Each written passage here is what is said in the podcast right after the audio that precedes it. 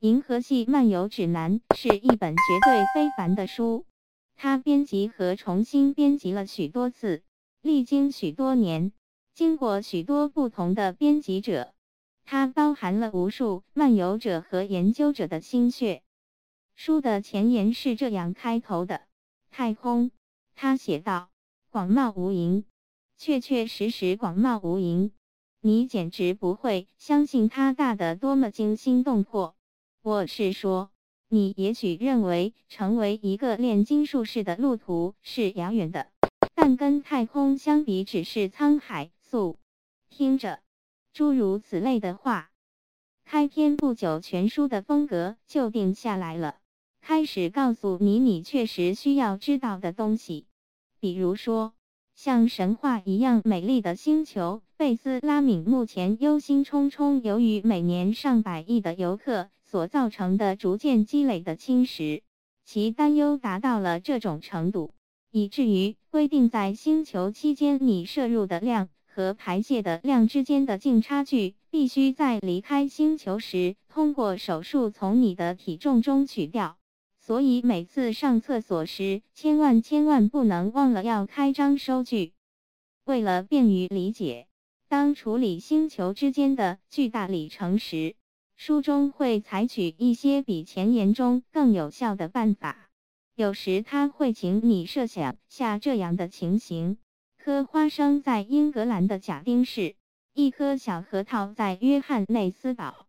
还有其他像这样令人眼花缭乱的概念。一个简单的事实是，星际间的距离远远超出了人类的想象。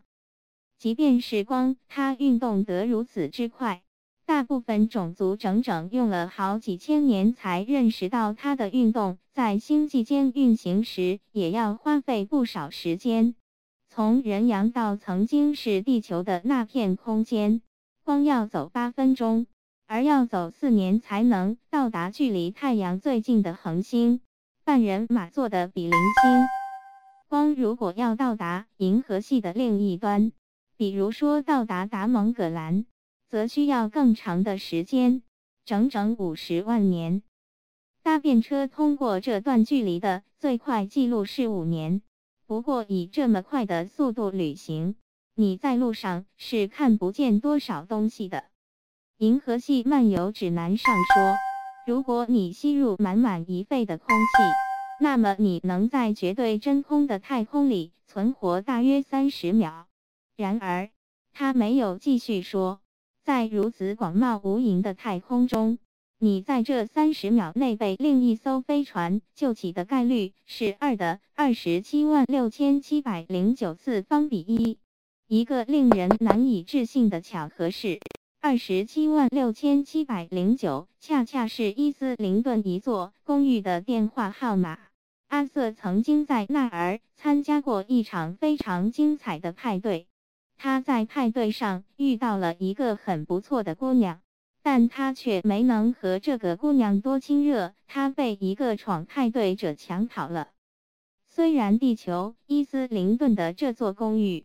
以及这个电话号码现在统统灰飞烟灭了，但令人鼓舞的是，他们全都通过下述事实得到了一丝微薄的纪念。二十九秒之后，福特和阿瑟获救了。